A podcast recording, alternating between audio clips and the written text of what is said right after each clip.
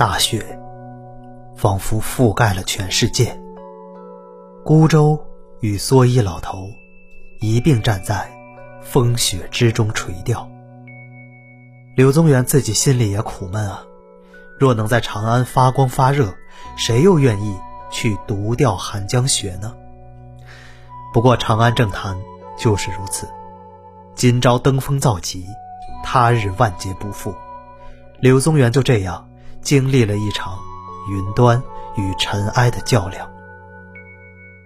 柳宗元在十岁以前，也曾经是人群中的佼佼者。他出身顶级氏族的河东柳氏，四代祖曾是唐高宗王皇后的舅父，官至中书侍郎，同中书门下三品，也就是宰相。当年柳氏一族在尚书省做高官的就有二十多人，一时风光无限。可随着武则天的崛起，王皇后娘家的名头。不仅给不了柳氏庇护，反而成为了河东柳氏的一道催命符。武则天为了夺权，对王皇后的努力进行了一场血腥的清洗。柳氏一族也在这场政治风云里逐渐衰落。柳宗元贵公子的梦戛然而止，他不再是显赫的豪门贵族，一落千丈，成为跌落云端的凤凰。所幸。柳家百年的传承，并没有因为贫穷而一并消亡。落魄时，柳家宁可一家人饿着肚子，也让小孩读书。柳宗元是家中独子，自然知晓自己未来的路。终有一日，柳家的子孙会再度站回他们祖辈曾经挥斥方遒的宣政殿。柳宗元在族人的期许中，早早地成长起来。在他二十岁的春天里，柳宗元迈出了政坛的第一步，进士及第。人人都夸柳家出了一个好儿子。柳宗元二十岁中进士，却因为等待授官的时间太过漫长，又考中了博学鸿词科。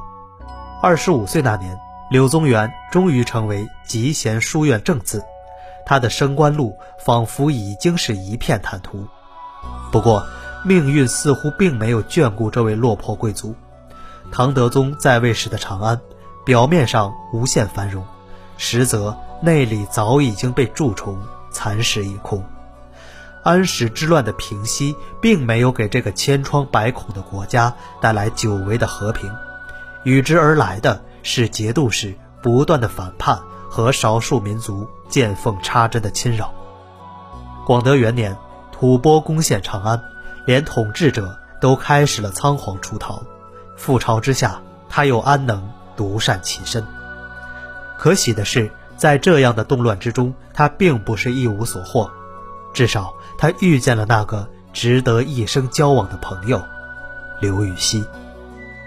刘禹锡与柳宗元的相似点太多，二人的见面就好似是久别之后的重逢，同为职场新人。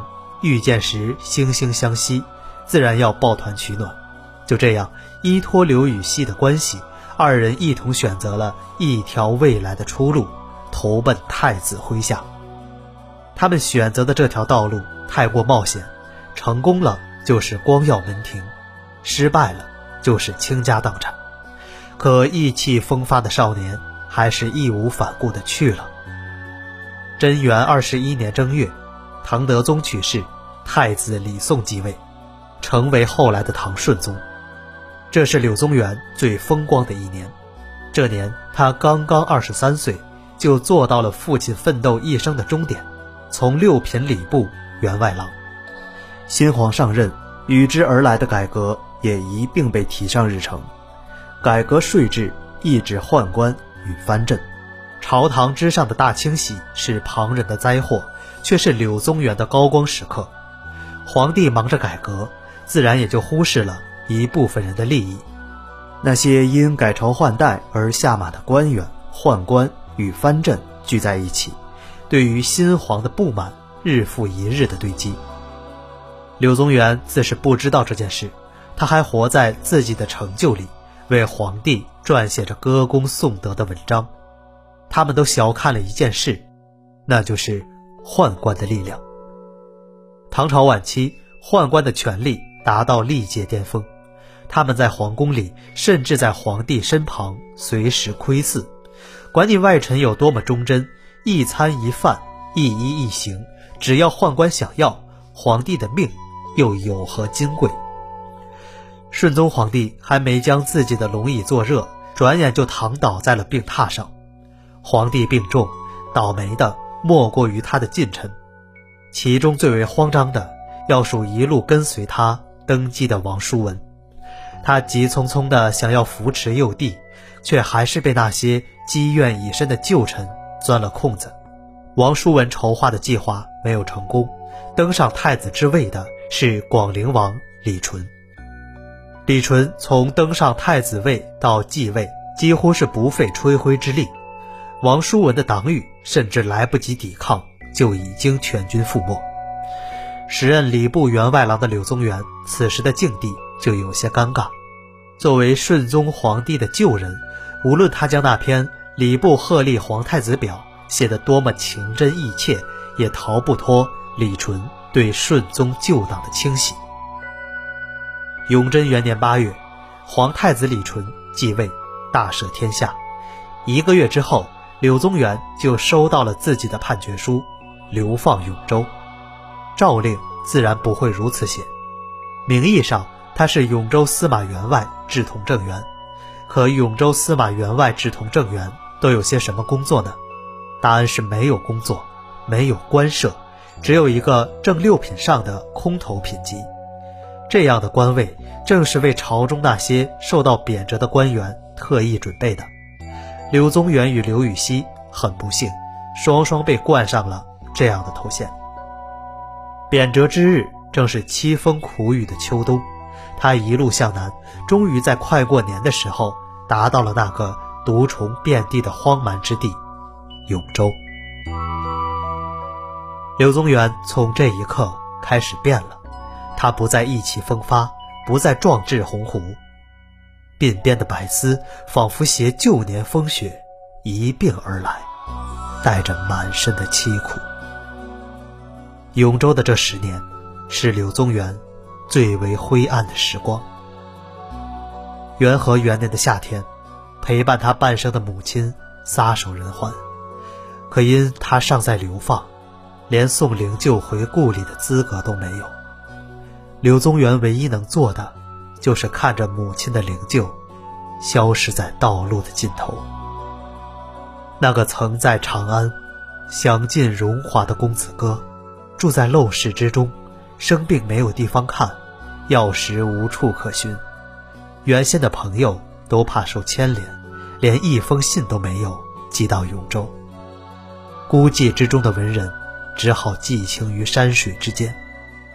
永州什么都不好，只有这山水可以慰藉人心。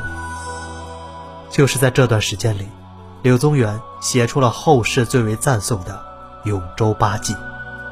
那年冬，柳宗元孑然一身出行，看着寒江孤影，写下了那篇传世名作《江雪》。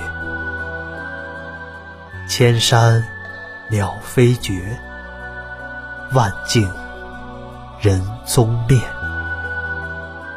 孤舟蓑笠翁，独钓寒江雪。